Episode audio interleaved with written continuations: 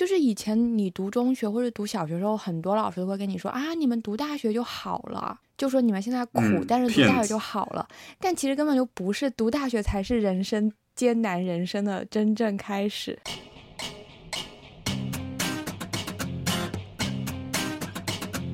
读社会科学是不是都想改变社会？你们不想吗？我当时转专业时候，我探索了好几个专业，还有编辑出版，也有软件工程。其 实我可以穿软件工程的，哦是但是我我被我被宪法深深吸引了。这样 我其实我大学过得很开心的，虽然我那个专业没有给我写所以其实。你选什么都一样是吧？都是很开心。但很多老师我就是嗤之以鼻，还有同学我也嗤之以鼻。你同学会听这个节目？Whatever, I don't care。大家好，欢迎收听《无业游民》，我是佩一。我是振宇，我是阿斌，我是科长，我是吕太阳，是的，暌违半年多，这次所有主播们终于又全员出动了。最近中国高考跟台湾职考的成绩陆续公布，又来到了准大学生们选择科系的时间。我们决定也来聊聊各自的专业。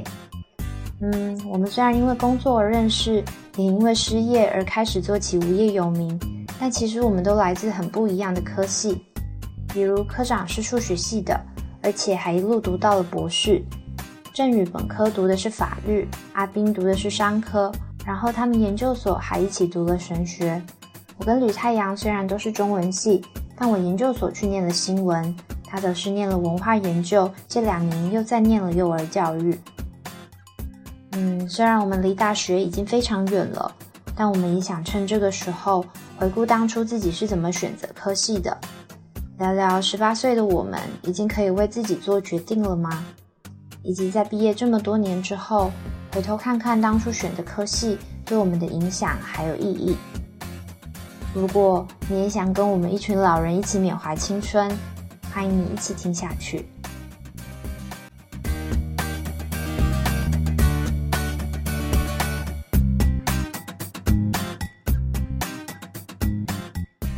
们先来聊聊当初选择科系的心情好了，还有为什么要选这个系。嗯，不如由理工科的科长先来吧。你那个系的未来感觉是最光明灿烂的。为什么是光明灿烂？理工科感觉对我应该我们五个里面嗯唯一一个理工科的，唯一一个是不是啊？从一而终的，而且从一而终的，我们都有中间转其他专业。嗯嗯，我选我选数学，其实就是基本没有怎么想吧，因为我从大概从初中的时候开始就特别喜欢数学。我记得我们之前好像有一期聊开学的节目里提到过这些内容吧，就所以就高考完之后。基本上没有考虑任何的其他的科系，就是就是只选数学，然后剩下就是看哪个学校了。我们那个时候还是高考估分填志愿嘛，就是你估计一个分数，然后看看历年的那些分数线，嗯，大概估一个哪个学校你可以去，嗯所以基本就是这样。对，所以最后其实就是你的结果跟你想去的地方其实基本上是一致的，对吗？嗯，是一样的，因为我只填了那一个，我只填了一个志愿。好有好有自信啊！好有我去，霸气霸气，真的 太霸气了。嗯嗯，对，嗯，因为我爸妈基本上也就是让我让我自己来定选什么专业，他们是有一些疑虑的，他们可能会觉得学数学这这种就是纯理科，以后可能找工作不太容易啊什么样的。但我那个时候就是一门心思就是想学这个东西，所以也不会考虑他们的一些建议啊、嗯他们比较希望我学医学，嗯就以后做医生啊什么之类的。嗯，那你当时有考虑就业吗？我我当时完全没考虑过就业的问题，对，就是我觉得那个时候真的好理想主义对，啊！特别的天真，就是想当数学家，就是解决那些定理啊什么的，就是特别特别天真，完全不考虑以后找工作的问题。对，但是对工作真的是不好找，除非你真的就是一直待在学校里面。好的。那接着我们请法律系同学郑宇说说吧。法律系在台湾也是属于很有前途的科系。呃法律系在我们当时是就是看填报就业志愿是十大找不好找工作之首，在我们那个时候，应该是零六零七年的那个时候，是非常不好找工作的啊。但是我第一个填报志愿其实不是法学院，我是后来转专业去读法法律的，要不然我也不会跟阿斌认识。对，所以我我一开始填报志愿其实跟他阿斌是一样，呃，是工商管理的特许经营管理的方向，啊，呃，当时是因为我爸给我。这个填志愿很多的一些参谋，他当时很关注这个商业领域的创业啊，一直会想就是做生意赚钱啊，然后当时就会觉得这个专业还不错。呃，还我当时其实还有一个考量，就是我有点想去填报的一个志愿是软件工程。嗯。但是呃，因为我平时就很爱捣鼓电脑啊，捣鼓一些 coding 啊这些东西，然后我高中的时候也是管理我们学校那个 BBS。啊，而且我还当了唯一的一个课代表，就是信息技术课代表。对，然后呃，我一直以来都对这个电脑啊、IT 啊这些很有兴趣，这样。但是呃，因为我学的是文科，所以呢，这个只能填填报一些就是文理兼收的这个专业。然后当时看自己的分数，可能要达到这个文理兼收的软件工程啊这个专业的，还是有一点难度。所以当时就是觉得保险一点，还是填报一个文科的这个。就业的专业，因为当时特许经营管理这个专业比较新，很多人不知道是什么，所以就想这样剑走偏锋的试一下。对他讲的其实主要是商业的特许经营，类似于麦当劳或者是呃肯德基或者是其他类似这种连锁店、喜茶这这些这样的一些连锁，这样不并不是说烟草诸如此类这些。对，所以当时就填报了这个志愿，但是我去读了一一一一个学期的时候，我觉得。就挺不满意的，呃，因为第一个学期，呃，我我当时可能也是因为我参加学院一些太多的一些活动了吧，然后就觉得，而且课我觉得有点水，我当时就去旁听了法学院的课，啊，尤其是宪法学的课，我当时就觉得特别有兴趣，然后我自己还买了一本就是张千帆主编的那本宪法学的教科书，啊，然后我自己去看，我觉得哇。还有一门学科可以这么有意思的去讲分权制衡，去讲政府的组织形式，去讲怎么去保障个人的自由，啊，呃，去讲各种各样美国宪法历史上各种各样的很有名的案例，然后我觉得特别有兴趣，啊，然后又还蛮切合当时的中国的一个舆论讨论氛围，还还比较开放，相对那时候，相对那时候还相对比较开放，所以当时就觉得法学是一门很有意思的学科，然后就。一门心思就是在第二学期就转去法学了，然后就就一直读了。我其实中间我在香港第一个硕士学位也是法学硕士，这样之后才去读了一个神学。这语 这语真的跨了好多专业，感觉。哦，对我那个第一个专业不算了，我那个专业课都只有一点点，我我只学了一个微微观经济学，然后我还我还学了微积分。哇，那时候我微积分还蛮好的，然后。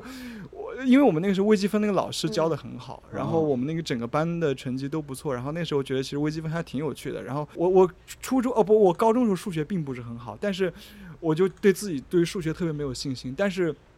我到大学时候去上微积分，我本来也预期我很差的，但是那个老师教的很好，我就 follow 他那个方法继续走，然后我居然微积分不错。居然考的挺好的，然后解题有有一种就是打游戏你打到那个路上那种快感，就还挺挺挺有意思的。对，所以我觉得有时候一个好老师，对带你上天堂。对对，真的是真的是，对真的是这样。对，然后我我因为旁听那个宪法课的那个老师，也是因为他教他教的比较好，所以我才会觉得很很有趣。这样，如果我旁听一个宪法老师，也许教的非常烂，也许我就不会去转专业了。就是很多这种很偶然的因素。对，嗯嗯，就感觉师资在你的选择的过程中扮演蛮蛮重要的角色，对不对？对，尤其当时自己三观还没有形成，其实蛮容易受到这样的一些呃师资的左右的。对，嗯嗯嗯，对，嗯，那阿斌呢？阿斌也是本来就想要进这个戏嘛？是因为我我我其实我去回想我大学的那个专业的时候，我就感觉我什么都没有学到。对，嗯，但是但是当时高中读完，然后到高考的时候，我我觉得振宇爸爸，你当时选那个专，你爸爸帮你参谋选那个专业的心态，其实跟我家人挺像的。然后我当时也是，就是高考结束了之后，然后我是受我妈妈影响比较大。她因为一直以来她是就是说我们家的一个就是经济支柱，然后她是属于做生意的那种女性，所以呢，我我从高中的时候我就会想啊，以后我也要做生意，做一个商人，类似这样的一个一个想法吧。然后当时大学的时候选专业就很自然的去看商科的东西，而且我记得就是。在我读中学的时候，就是，呃，从商这件事情，可能在社会舆论啊，还有周围老师对于学生的一个引导方面，它都是一个好像很光明的未来，也非常的就是是就是很好的一股力量，感觉这种啊。然后我就呃。在当时选学校也好，我就会想去南方。然后选专业的时候，当时就看到了这个没有听过的专业。然后当时那个专业叫特许经营管理，其实它是，呃，说各种说什么亚洲第一所啊，然后就是很特别、很偏门的一个专业，但是就会吸引我的眼光。然后当时我我妈妈还有我舅舅，因为我舅舅是我家里面可能比较多给意见的一个男性，然后他们都觉得啊，这个专业。很好，很合适，我就也没有想太多，就是大家是一种非常直觉性的东西，就大概就选了这个专业。然后当时也是我的第一个志愿的第一个专业，后来就也就去读了这个东西。但是去去学校读，我不知道为什么，就是我从小到大的学习习惯可能不是特别好，就我向来都不是特别认真学习，所以当时我我上课没有太多的感觉，就就也没有觉得很好，但也不会像振宇那样，就是说啊，我要去。探索一个什么是好的、适合自己的，然后我就没有，我就还是继续在那个学学院上了这样子。所以其实你们、你们其实这样聊下来，你们三个都是等于第一志愿就是就就这样上了，对吗？都是符合你们一开始的期待的。嗯，是的，是的，我是的。嗯，OK，好好的，好。那吕太阳呢？我我是高考考差了，我我的高考应该是我三年考试最差。然后，特别是我，就是肩负着我语文老师的期待，就他可能希望我的语文考得特别好，给他拿一个状元。然后没想到我我连我们年级的平均分都没有上，所以呢，我当时的第一志愿就是我报的是对外汉语系。但我报这个的原因，呃，是我我并不是因为我对这个专业有什么了解。就是看偶然看一个新闻，说什么国家特别缺对外汉语老师，然后这个工作就是可以一边在全世界旅行，一边教外国人中文，然后我就觉得我特别想在全世界旅行，然后呢，我就我就然后我就去查了一下，中国有这个专业的学校哪就是哪个学校比较好啊，然后我就选了。然后，因为我是在特别特别小的时候，我就是坚定我是要去北京念大学的，嗯，所以我就选了北京的一所这方面专业比较好的大学。但因为我的高考失利了嘛，所以我没有去成我的第一专业，我就去了我的第二专业，就是中文系。嗯，你还是在北京念的对吧？对对对，嗯嗯。我当时主要是根据地，就是地点对我的影响很大，因为因为就是我们当时考试前会发一本很厚的书，就是有全国各个大学下面的专业，然后是需要购买的，因为就是是你填报志愿的参考，大概是五六十块钱，但我当时没有买，因为因为我就我就因为我第一不想花那个钱，第二就是我非常 知道里面百分之九十的我都是不用看的，因为我只要去北京。嗯，你你为什么对北京有？对你为什么这么喜欢北京？就是我我不知道，我现在已经忘了是为什么，但是可能是跟我从初中开始，就是我什么听的音乐、看的电影、读的书，就是里面都是写到北京，好像是一个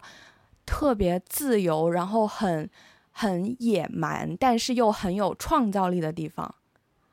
然后我就，我就特别想去这种地方，但是具体原因我忘了，因为因为我是在广东念中学，就是在广东的小孩他们不愿意离开广东。当时我们班去北京的只有三个人，其他人都基本上都在广东。哦，对，我感觉我我填志愿的时候完全不考虑这个学校在哪个城市。所以真的就去了真的好单纯呀、太天真了。我我我嗯我觉得就是吸引我北京的是一种对生活的想象，我是因为那种生活而想要去的。嗯嗯嗯，我懂。嗯，那其他人会在意什么城市吗？城市有考量的，你们也有考量，吗？哦有考量，对对。反正我当时想，一定要离开安徽省，这样，啊我不要在安徽省继续待了。嗯，嗯所以就是呃，广东省看上去是一个不错的选择了，所以我们又是在珠海，所以就就就觉得珠海还不错，也是所谓的早期的经济特区之一嘛。嗯虽然没有深圳发展好，但是也觉得也不错，沿海嘛，所以就想觉得比较开放，呃，也会就想来就是来来来试一下这样，对。那配音呢？配音还没有说自己的怎么选这个。哦，我我我其实从我开始决定我未来要当什么呃样的职业开始，我就是一直想要念外文系。对，而而而且我我我坚定的的志向就是我一定要念台大外文系，台大就是台湾第一志愿嘛。然后，然后我记得我以前很病态，就是就我记得我好像跟我隔壁的同学，就那个时候国中哦，才国中生的时候，然后就跟我隔壁的同学，然后我就翻我们英文的那个英文课本的最后一页，不是有那个审定老师，就是一些编编定的人员的那个名单。然后我就跟我朋友讲说，我以后我要看到我的名字在这上面，这样 就是就是一个这样子这样子的志向，这样对，就我真的是以呃，就我一路以来都是，我很早就觉得我我想要念文学研究，而且我说我想要念外国文学研究。那为什么会决定要是外文？是因为呃，我觉得读外文系的女生都很聪明，哈什么 哇。就读外文系的女学生就是文学小说里的重要女主角的身份之一。嗯，但一般都是女二，对不对？为什么哇，是也有很多女主啊。哦，是吗？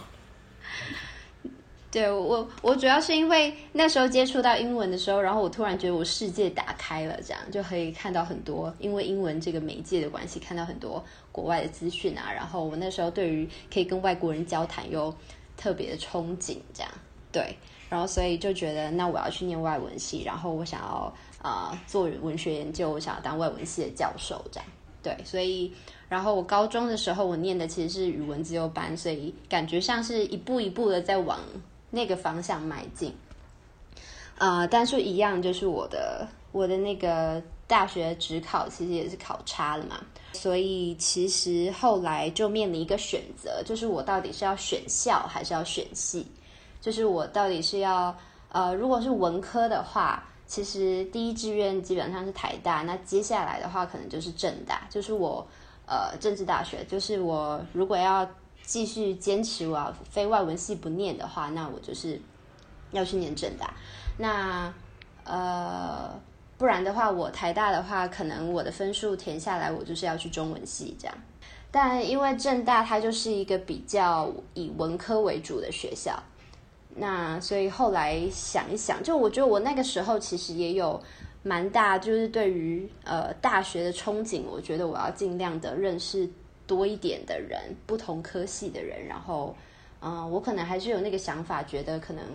我能够在这个科系上面学到的事情，可能还是有限的。我还是希望可以多借由，例如说其他课外活动，或者是跟不同的人交流啊，可以多一点多一点刺激这样。然后，所以后来我就选了中文系，这样。嗯，所以台湾也是在高中的时候就有文理分科的是吗？对对对，我们是大呃，我们是高二的时候，高二开始的时候就选？对对，我们哦。高一的那个暑假，呃，应该是嗯。高一下学期，对，就已经决定说我们高二的时候要要在呃文文组还是理组、还是那个呃生生物，啊，还有一个生物组，对他他就是哦有多了，它就是有多了一门。呃，生物课，然后那个就是，例如说你要去考医学系的话，你基本上要哦去，对对对，你就是一定要去念那个。那所以，因为它只有多了一门生物课，其实所以大部分的人他其实都会先选它，因为因为除非是像你这样，就是坚定的以纯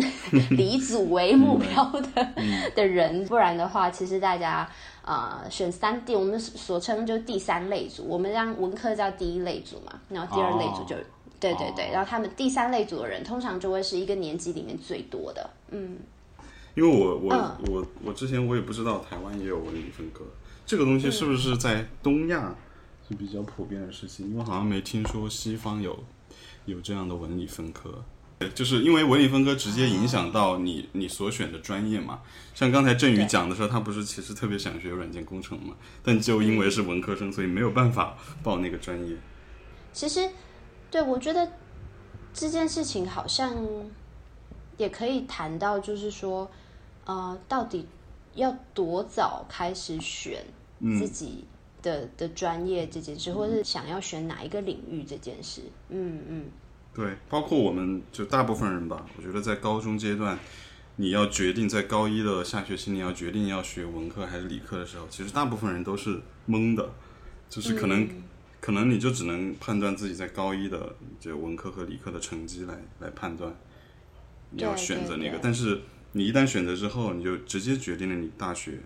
你可选的专业，甚至包括未来的人生道路。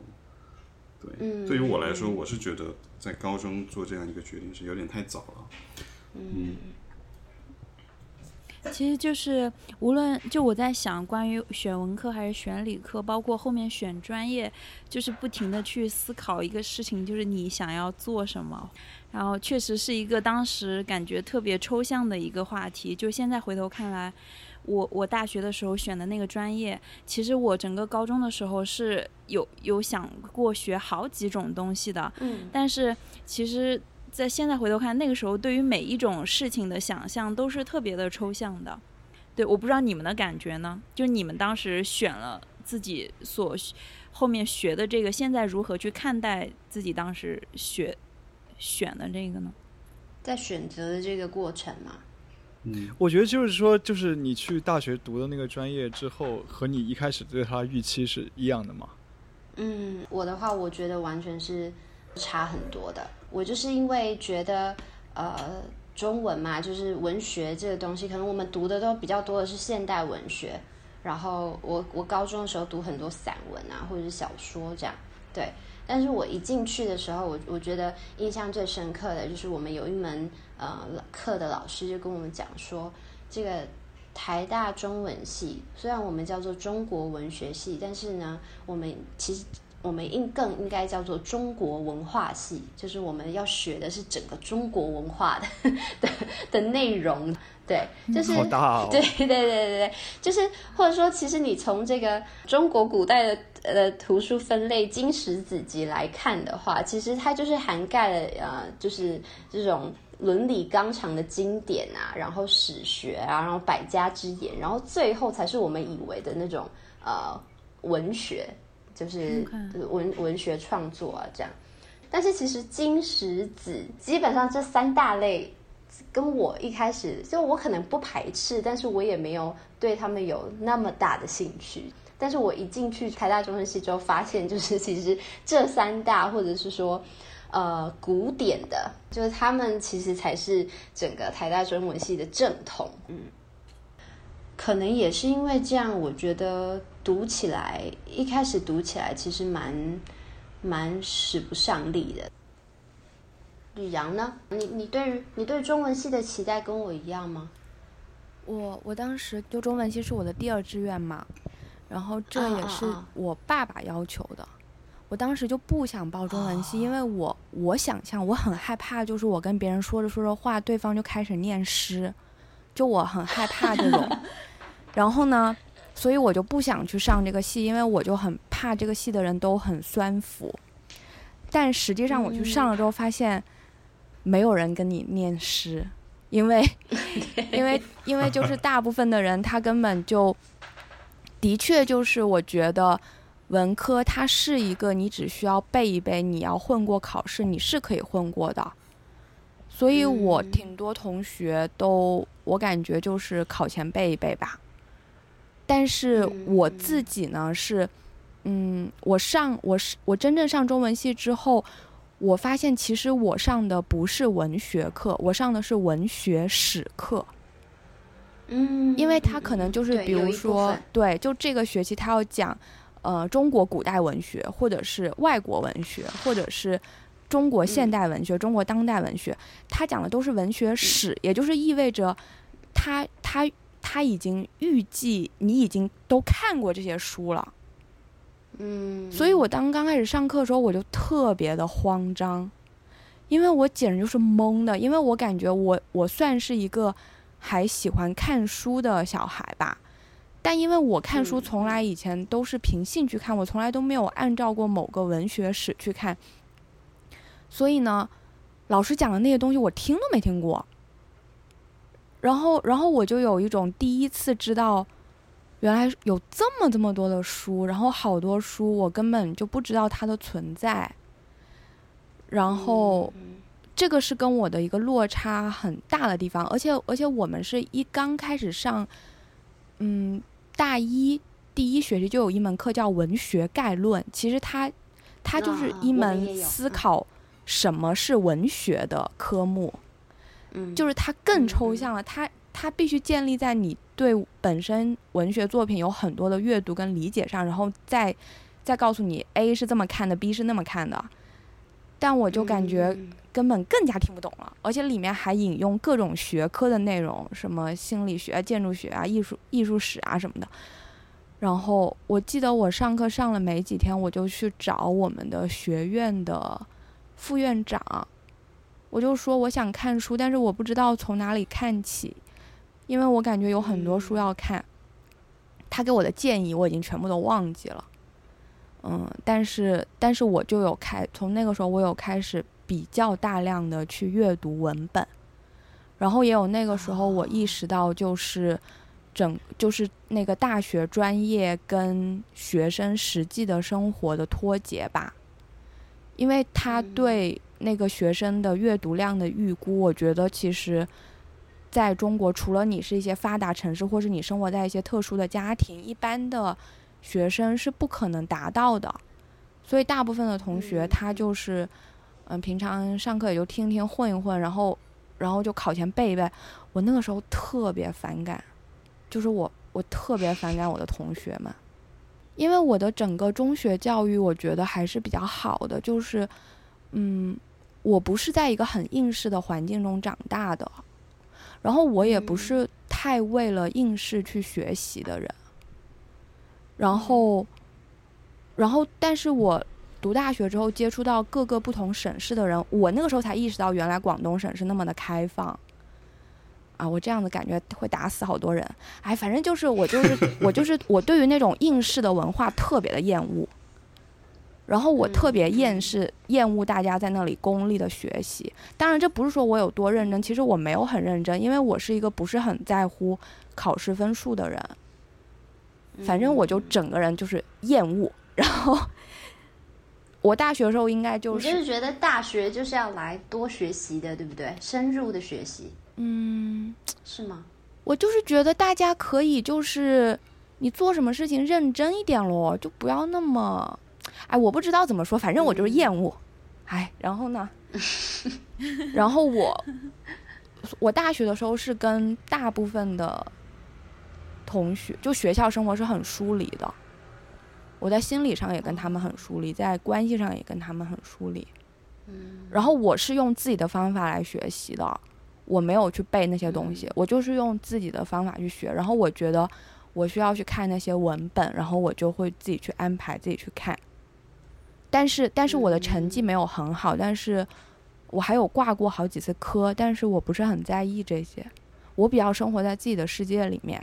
对，你挂了什么科？一个什么中国文化什么的，我特别反感那个那个老师，因为他让我们一上课就买一本他自己写的书，还六十多块钱。然后我就觉得妈，我不想买。然后呢，但是迫不得已得买。然后呢，我听了一节课，天呐，太无聊了。然后呢，我就一整个学期都没有去上他的课，然后他就把我挂了。嗯，你喜欢和不喜欢，你会受老师的影响很大吗？受老师影响很大。就是就是我感觉这个老师是对他自己的专业是尊重的，并且有激情的，我就会觉得很好。但很多老师我就是嗤之以鼻，还有同学我也 嗤之以鼻。你同学会听这个节目？Whatever, I don't care。这个吕阳是大学里一股清流哦，天哪！真的真的。没有啊，对，我觉得你跟我蛮，嗯，哦，我觉得呢，你跟我的反应就不太一样。我那时候可能也是一进去觉得哇，这一整套系统跟我原本预估的，就是很不一样。然后，所以我可能是比较是，嗯、我可能比较是被吓到了，所以很想要赶快找到一个，嗯，我可能还那时候心态还比较像是你。你你那其他同学的那种那种心态，就是想要呃可以过的话，然后赶快让我可以拿到好成绩，我就可以转科系这样。嗯嗯嗯，不过嗯不过我后面有反思的，就是我觉得文学教育里面还是有一些很精英教育的东西。然后嗯我现在反思之后，我觉得这种精英教育，它里面有压制人性的部分。然后我当时肯定有像你说的，就是慌张了，因为我根本就听不懂他们在说嗯。什么。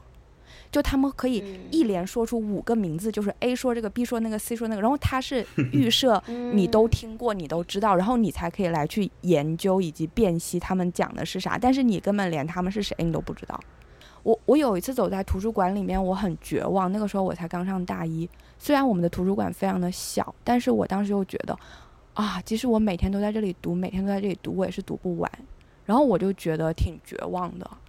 但是但是事后我回头看，我觉得，嗯，其实这样的就我这样子的状态，其实其实是那个挫败感太强了，嗯，其实也不是一个很合适的状态，对，嗯，也不能说，哎，我不我不知道怎么描述，反正我感觉我感觉我的整个大学期是我一个比较后青春期的时代，就是混杂着很多情其他情各种情绪吧。嗯，我接着刚才问的那个，就是你选的专业跟你当时选志愿时候那个预期有没有落差？其实我也是有的，尽管我是嗯非常喜欢，我是非常喜欢这个科目才选的选的数学，但其实，在大学里学的数学是已经进入了高等数学。那在那个时候，你回看你中学、小学学的那些东西，简直就像是一些数字游戏一样的，特别特别初级的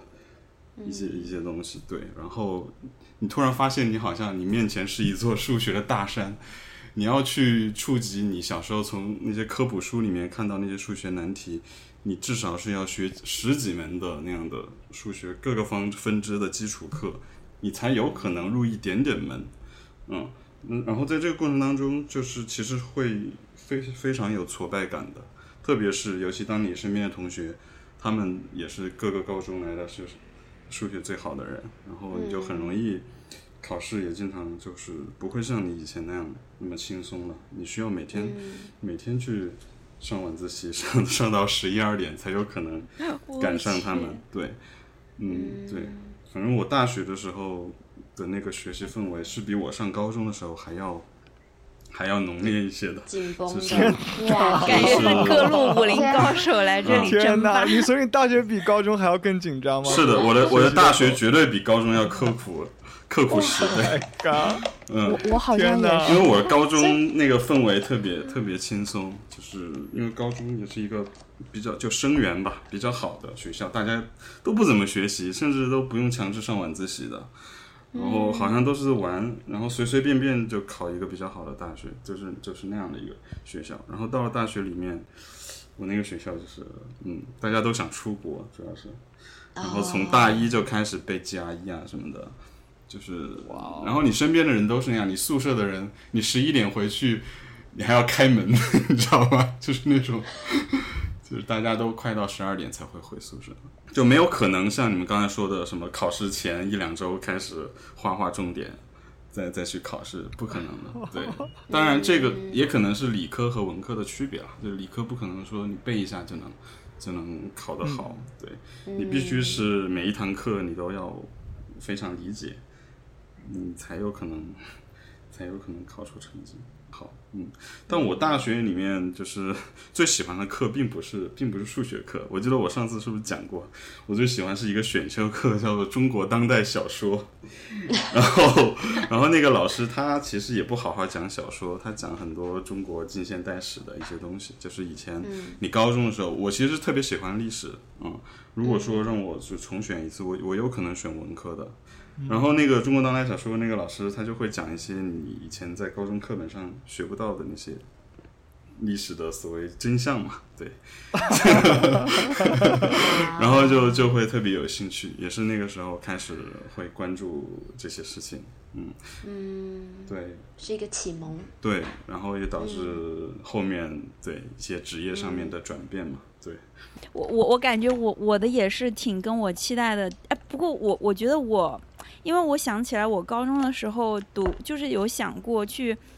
读什么文学啊，也有想过去读表演，也有想过去读美术，但是最后我实际上真正去选的时候，我选了一个商科，但是我在真正去学那些科目的时候，呃，像我们的一些科目。振宇刚刚有提到有微积分呐、然后我们也有一些呃管理学啊、营销啊、市场营销、什么广告学啊、什么观经济学、微宏观经济，对对对，就这些，还有还有一些，比如讲什么商务谈判啊、特许经营啊、供应链管理啊，就是一大一个商科的一个大系统，它好像把条条框框各个方面都有涵盖。但是我自己觉得我没有很有兴趣，就真实真实的去学那些东西的时候，再加上我觉得我们的老师可能他们不是特别。不是特别在课堂上的魅力比较不足，我就不太被吸引到，也不会就会调动起来很想去学。所以其实真实的去那个学科，我真的去学的时候是蛮失望的。但是因为我那个大学生，就是我们那个学校就是很美，那个学校就是出名。不过我跟好多人说所谓的亚洲最美的校园这种，但是别人也跟我说，哎，他们学校也有这种称呼啊。我们那个学校就是。对，就是大学，就是非常美的一个大学，然后老师也不是管的特别严，呃，所以我们那个时候也可以翘课，然后就有很多自己的时间，我适就感觉我。大学的，呃，对，就去玩啊，然后有看书啊，自己到处去旅行啊什么的，所以。我想当时这些自己过得特别开心的那部分生活，就让我没有想着考虑去转专业什么的吧。对，嗯嗯，嗯嗯。那振宇呢？振宇那时候有觉得有落差吗？就是所以我那时候因为就真的是对宪法太有兴趣了，所以呃就还第一学期感觉并没有太大落差，然后也开始逐步去认识法学这个学科，嗯，因为以前像只有很少的一些高中时候只有很少的涉及到一些，也是在我们一个叫做思想政治的课本里面，可能相当于台湾的社会这个科目，嗯它有乱七八糟有政治的东西，也有一些法律的基础，也有一些哲学的基础，就是非常非常基础的东西。然后就是从那里的一点点经验，只只是对法法律是一些很皮毛的东西，就是很多人可能认为法学专业就是去背法条。啊，就是很多东西要背，这样就是，但但后来我发现其实根本就完全不是这样子的，而且觉得法学是一个很有意思的学科，因为它所谓法学就是所谓研研究法律的科学嘛，它其实法律的，呃，就是它研究的是一个人类的规范，而这个规范的种类非常广。就它是一个非常庞大的学科，然后它几几乎涵盖了，呃，你日常生活中可能触及到的方方面面，嗯啊，而且它是被抽象出来的规范。那么你可以通过这个被抽象出来的规范去，呃，了解到一些你，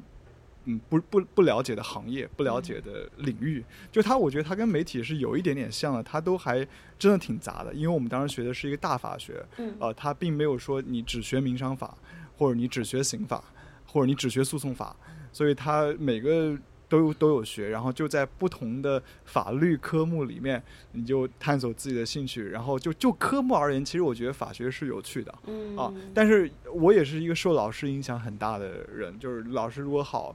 那我就可能对那个法就比较多一些兴趣。我总的来说，我觉得并没有太就就这个学科而言，我觉得并没有太呃有很大的一个落差。嗯，对，但你听起来你比较像是就是在在高中的时候，其实并没有很了解法律系，然后其实是到了开始去碰触它了之后，然后慢慢的发现这门学科是有趣的，对不对？对对是这样的，嗯对是从旁听开始。嗯嗯，对，其实我我觉得我们刚刚这样听起来，有一个共通的现象，就是呃，我们在高中的时候以为的这个科系，其实实际上好像就不是这个样子。不管他是，呃，我们后来觉得这样是比较，呃，对我们是比较辛苦的，还是比较还是比较轻松的，或是比较好的，或者比较不好的。感觉像高中生其实对于，嗯，科系实际的了解，还是不是那么的具体，或者是对啊正确，对不对？嗯，是的，对，都非常有限。我觉得都是凭借一些很一丝一毫的经验去想象。对，那我想问你们，会觉得呃，一个就是十八岁，就是大学大一的那样的年纪，他已经必须要，或者是他已经可以选择他自己的专业了吗？就是这件事，因为其实。呃，就包括刚刚讲的，就是其实我们在高中的时候就已经要选过一次比较大方向的文理组的分科，嗯，然后的分别，然后对，然后再来大学的时候，等于就再过个两年吧，然后就要针对特别的呃一个科系去做选择了。那其实台湾在近几年，它有一个有一些学校，它有实验一个做法，叫做不分系，就是它有的是大一进去的时候是不分系的，就是你，它就是一个比较是那个外国那种 liberal arts，就是台湾翻博雅，对博雅教育的，对对的方式的这个呃角度来来做设计的，就是说呃，其实他们认为大学应该就是要广泛的涉猎各种不同的的科系，然后。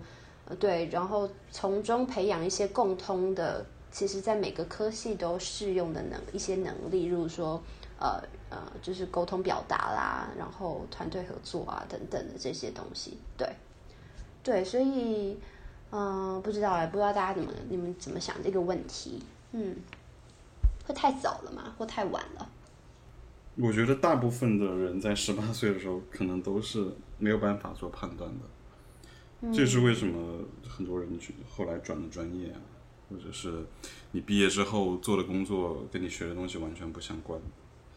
嗯，这个是很普遍的一个事情。对我，我觉得肯定是比较早的。如果他大学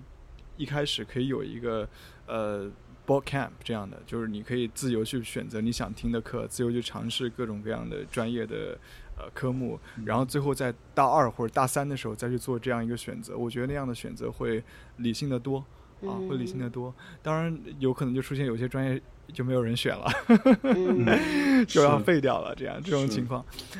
对，所以呃，这肯定是一个让一个就十八岁的时候他可以考虑的一个一个小孩儿，刚刚成年的一个小孩儿可以考虑的因素，其实是是很有限的。家长在这个时候还是扮演着非常重要的一个。角色的，嗯我的经验是这样，对，所以第一次选择我很多时候就大概一个兴趣，哦，我不反感，但我家人觉得那样不错，啊，我觉得真就可以。那我我的专业等于说是我的第二次选择。我大学中间我就探索了一下，我当时我当时这个这个转专业的时候，我探索了好几个专业，还有编辑出版。也有软件工程，其实 我可以转软件工程的，但是我被对真的真的我被我被宪法深深吸引了，这样 对，所以所以最后还是读法学。当然，你看像我的 coding，我现在还有在做嘛，然后呃，像这个编辑出版，对，最后就直接就是一直在做编辑，对，还还有在做这样。所以如果能有这样的一个机会去去去选，我觉得都当然非常好的。还有那种博雅教育，我觉得我个人是非常认同的了。嗯，对，嗯。我我觉得就是从能力上来讲啊，一一个十八岁的孩子他是有能力选择的，但是事实上我们没有能力选择，是因为我们知道的太少。不仅我们知道的太少，我们的父母也知道的太少，我们中学的老师也知道的太少。因为，因为至少在大陆，就是中学的老师，大部分的中学老师，他可能还想的就是怎么样教他的这一科，升学，怎么样让他的孩子，呃，怎么样他的学生就是升学。然后父母想的就是，哎，考公务员啊，做会计啊，去银行啊，女孩子你就去读护士啊，做个老师啊，就是，就是他们的，他们，他们知道的就这么五六种东西，但是，嗯。但是等我们等我们读完大学之后，就是就是就是我们自己、我们的父母跟我们的老师，他们对于社会正在发生什么，其实了解的都不是那么多。而且嗯而且而且，到底是不嗯是你读了一个什么样的专业，你就必须得去做一个这样子的工作？我觉得现在很多的工作，它是它不是一个那么专业性强的。我只是觉得一个十八岁的孩子，他社会给予他的资讯和支持都太少了，所以才会嗯让嗯好像在那个阶段选专业变得有多么的重要。因为，因为就算是有很多人他们在大学的时候选了某个专业，然后之后又做了某个工作，并且在这方面做的也不错，但是，但是他们不一定觉得自己找到了自己的 calling，就真正找到自己 calling 的人嗯是很少的。嗯跟你在你的专工作中表现的出不出色，或者你的工作跟你的专业是不是直接挂钩，这不是一个完全对等的关系。嗯，是的，对我，我蛮同意吕太阳说的这个，就是我自己在想这个题目的时候啊，我本来也是觉得，十八岁就是到底谁可以真正的知道呃这个科系在干嘛？就是特别是例如说像台湾的教育，其实对啊，就是从大学以前其实完全就是以考试取向，我们其实很少，就算有一些什么科系博览会，但是我们也很少去了解到底这个科系它的实际的教学内容是什么。但我后来想到的是，就是我觉得是不是我们其实也都把呃专业这件选择专业这件事情看得太呃重要。太重要了。对对对，就是它真的有那么必然的就要决定我们未来要往哪里走了嘛？对，就是那如果说，其实它就像是我们，因为像我自己本身是上过很多那种各种才艺班啊，或者是就我我父母。对我的态度就是，你有兴趣你就去学，那不想学了你就你就你就你就离开这样子的态度。就是如果说我们看待我们选择专业的方式，其实也就是以一种比较开放式的一种生涯探索式的态度去去看这件事情的话，那是不是其实其实早一点也没关系？对你早一点了解它，它是什么，或者是它适不适合你？嗯，我我我后来其实是是这么想。嗯那我有一个问题，就是你们觉得大学的教育，嗯它对于一个人重要的是什么？就是我们可以通过这样的高等教育，其实是培养什么？你有什么想法吗？其实确实上大学，我我真的没有觉得我我学大学的东西。对我后面找工作也好，或者是真正的在一个工作中去做事情，有很多关联性。就比如讲，我们那个是商科，就是特许经营管理嘛。但是你去到一个真实的商业环境当中，你你你的一个模式是一个理论性的东西，可是你做生意，你卖一个奶茶，卖一个汉堡，或者开一个餐厅，或者开一个理发店，都是不一样的事情。嗯所以我就觉得。它不是很有用，就是我会觉得那是一个真实在实践场景中你去学它才有用的东西。但是我想大学教育，那它的它它对于人这样的高等教育，然后我们这么多人大家都不会去想就要去接受这样的高等教育，它有什么东西是一个就是比较高素质的人才很重要的东西呢？我我所以我就在想，是不是那种形成自己的观点，形成一个独立思考的、有批判性思维的人，并且要能够表达出来这些东西，对于文科的高等教育是比较重要的。我我不知道，我只是这这个问题，其实我我自己有有，就是大学应该算是第一节课吧，呃，思想道德修养与法律基础的那门课老师，他在第一课的时候就就就，我记得他跟我们讲了有有四个 learn。啊，四个学习的，因为大学的整个教育跟高中很不一样，高中或者是整个中学，你都是为了应付考试，嗯但大学考试变得不是那么重要，你的成绩也没有那么重要，除非你想出国，啊，而且但跟就业又是脱节的，它就是显得有一点尴尬。嗯那么在这样的一个处境里面，那你你是来大学是学什么？他当时讲四个 learn，我觉得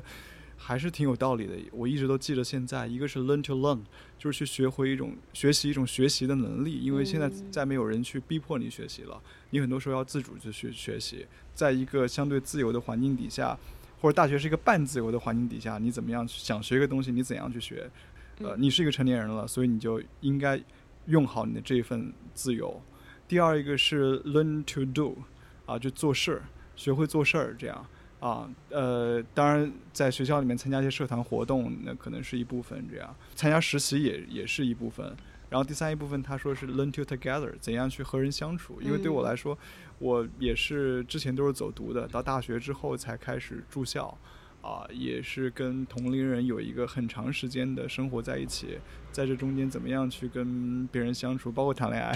我觉得也是重要很重要的一环。然后最后一个他说最重要一点是 learn to be，学会成为一个什么样的一个人。嗯啊，所以我觉得这四个，我觉得就观念而言，这四个 learn 还是挺对我来说影响还是挺大的。嗯嗯，我自己也都一直记着在这样。感觉这个要学一辈子啊，都不是大学可以学的完。但但是我现在觉得大学生活有一个很严重的缺失，我现在在看，就是它是非常注重文本的，基本上就是有一个人在讲堂上讲课，然后你坐在下面听，然后记笔记，然后交报告。嗯，我觉得我觉得很多东西它是在你真实的经验中学习到的。所以，所以，如果是说现有的大学教育能够提供给我们什么，我觉得它它更加是一种，就是思想上的训练，就是如何去看待这个世界，而且就是，而且我觉得它可以让你去思考，就是世界是不是就一定是这个样子，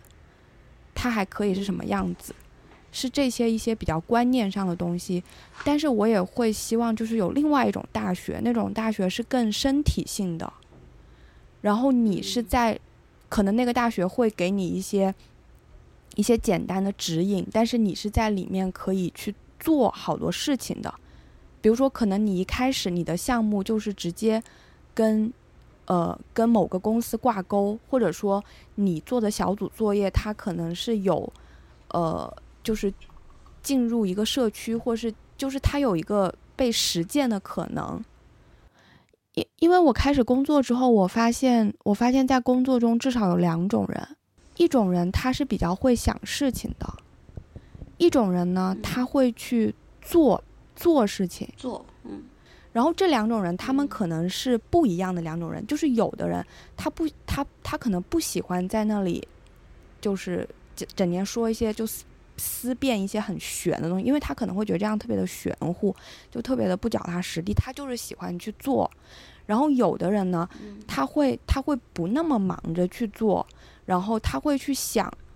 我为什么要这么做？就是我想要达到什么？当然，最厉害的人就是又有脑子又有手的人嘛。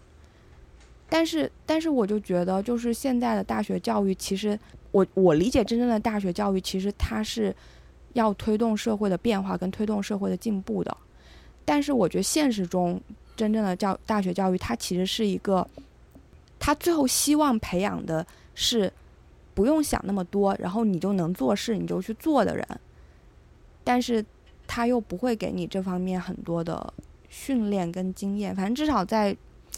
中国，我感受我感受是这样子。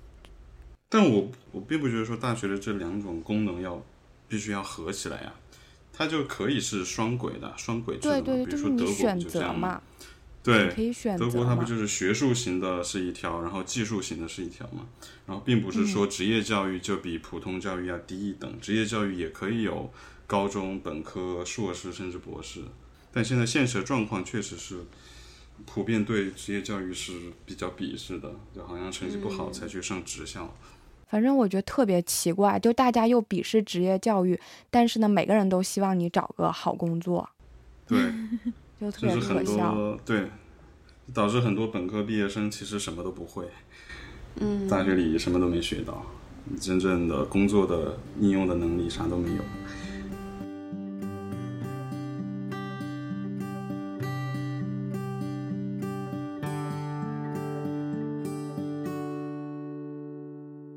来聊一下大家的大学生活，就除了本科科系念书之外，就是有没有什么其他其实是你大学生活啊另外一个重心或者是比较不一样的地方？嗯，我来我来讲一下我那个孤僻的大学生活吧。好，就是就是我大学的时候，反正就是特别的孤僻，然后就是我特别的孤单。然后呢，我又不知道该干嘛，反正我就出去打工了。我就去了一个呃那种独立书店打工，就认识了一圈年纪比我大的人。所以我整个大学都是在跟，基本上在跟年纪比我大的人玩的。那你们你们相处，就是他们聊的东西会跟同年龄差很多吗？应该是很不一样，对不对？对啊，就什么什么离婚、出轨，还有就是什么就会聊什么哦。首先就是我认识了特别多读博士的人，在我本科的时候，然后我发现读博士的人都特别的悲惨，百分之九十九都有忧郁症。真的吗？对，而且大部分的人都觉得自己特别的失败。是不是都是文科博士啊？哦，好像是哦。科长代表理科博士理啊，科博士说话了，理科博士好像忧郁症的比例比较低，为什么呢？我就可能比较忙一点吧，相相对于文科博士。没没时间乱想对吧？你这句话都都在做实验呢，哪有那么多时间跟你想这些乱七八糟的东西？你这会被攻击，我告诉你，所有文科博士攻击你。做好了这个准备，我就是这么想的。是的，我我觉得是有这个可能，因为你们真的好忙。对呀、你要做实验啊，要写论文啊，有有这些论文的压力啊什么的。反正反正我也不知道科博士不。就想东想西的吗？也 对，要写论文好吗？啊，好的，要做很多那个文献回顾好吗？写 memo 啊，我们也要写的，literature review 都要做的，要看一下以前别人。但是我觉得文科博士很容易有存在主义危机，就是我是谁，我为什么活着，我在干嘛？你们没有这种吗？那倒是，我觉得不用文科博士，我觉我告诉你，我觉得只要念文科就有存在危机。你知道我大学的时候，那个时候我们就是台大嘛，台大就是很多很多运动，学生运动或者是社会运动什么都要去参与咖，嗯嗯嗯。然后我那个时候参与的过程中，我也很常问我自己，就是文学可以干嘛？然后我一个念文科的人，我可以干嘛？我改变得了这个社会吗？常常会问这种问题，就是我能够改变得了什么？这样。读社会科学是不是都想改变社会？你们不想吗？读理工不想改变社会，我读理工是想了解这个宇宙的运行规则呀，然后改变这个宇宙，不知道。哎，我我有一点好奇，就是科长，那你会不会觉得，其实你们学，尤其像你学数学，你在学习的过程中是比较谦卑的，在学东西的一个状态？你必须谦卑，就是你发现你学的越多，不知道的越多，你不会的越多。比如说，所谓什么哥德巴赫猜想，就是一加一，一个大于二的偶数能写成两个素数之和，这么简单的一个问题，几百年了没有人能够证明它。然后你进入大学之后，你发现你要学好多好多课，你才能有可能去解这个题，你才有可能看前人写的那些一大堆的论文。嗯，你学的越多，就发现自己越不会，啥都不会啊。那么多人学数学，最后真正能够变成数学家，接触这些问题的凤毛麟角啊。我同学大部分都转行了，去做金融、做程序员什么的。那那数学的这种学习和这种教育的经历，你觉嗯得跟你给你带来了什么？我我就我好好我觉得，可能就是做事情、处理事情的严谨性吧。就是你数学任何一门，不无无论是哪个分支的课都好，你必须是一步一步的去推导，你不能在当中跳过去，想当然、凭直觉，这些都是不可以的。你必须是一步一步来，必须要有严格的证明。我觉得就后哎，面法法律其实很像，我觉得。对对对，它其实法律很像。对，它必须有一个，首先有一个大的框架，在这个框架里面，我们有有哪些规则，通过这些规则来一步步的去把它推导出来，最后有一个结果，嗯这样。我我觉得读法学很重要，对我对我一个影响是说，就是我会很纠缠于概念，嗯，就是你怎么定义它的。你说的女对权主义和我理解的女权主义是一回事儿吗？嗯这个概念如果嗯不谈清楚，我们我们没有办法继续往下，谈，没有办法讨论，不在一个平台上面讨论。对，不在一个频道就不要讨论，讨论嗯那些虚的、空对空的东西，就是谬之千里。就会觉得先把定义明确，我们有个共同的讨论基础，我们再继续讨论这样。嗯，然后我我觉得对我来说还有一个就是，嗯，会去从就是就是跟科长刚刚说一样，就是那个要逻辑很缜密这样。嗯，我觉得法学有一一个方法，对我来说，我我经常看分析事情的时候会用，我们我们叫那个方法叫 FARIC。F I R A C，那个 F 的意思就是 fact，你要先清楚哪些事实，哪些事实是你认可的事实，确定无误的事实。之后 I I 就是 issue，就是这个中间案件中间出现的争议焦点是什么啊？你要把那个争议焦点识别出来。那么呃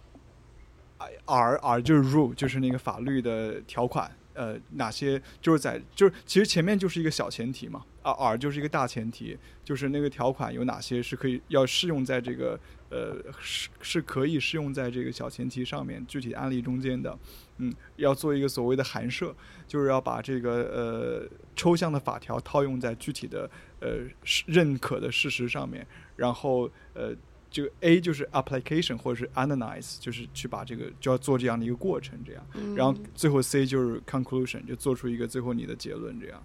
所以它就是要求呃你对于哪些，就要你把那些具体的行为抽象成一个法律上认可的行为，然后你再在法律的框架内内去进行一个推理，这样。对，所以他就对事实要求就非常非常严谨，而且就是呃就是我会。一个影响就是会很就是监听吧，就是两边都要听，这样就像你在法庭庭审中间就会有控辩双方答辩，你不可能只听一方的意见就做出一个结论，而且你对对方的一个呃说的东西背后需要有证据支撑。OK，你说这个你根据在哪里？罗列出来这样，所以我觉得就是就比较严谨，就之前对就是信远要求要很严这样，嗯，所以这个也一直延续到之后做新闻这一块这样。对，还有一个就是比较会比较系统性的去看，就是会理理解一个什么事情，会会从一个系统的角度去理解。譬如说我到一个新工作，我肯定会先理解整个这公司的架构是怎么样的，每个部门的分工是怎么样的，我的工作中间哪些。呃，有哪些东西处理要跟哪一个上上面的和下面的去做这样一个对接，就会把一个具体的东西抽象成一个系统，嗯，从系统的角度去理解，然后做事也是这样，就会先订立一个规则，这个规则当然包包括这个整个系统的东西，没错，对对对，这个对 对对，这个其实也是对。也是编程思维，就是一个 一个程序，你要有宏定义啊什么，然后一步步的怎么去让它一直运行下去。是是是，对，挺像的，我觉得就挺像的，就是都是他法学推理也是框架啊，认可的东西也都是用一套法律的体系内的语言去推理。嗯，然后对，这对就就最最焦点就是那事实的认可了，你哪些事实你把它认可成这个 A 和认可成 B，你推导出来结果是完全不一样的。嗯嗯嗯，对。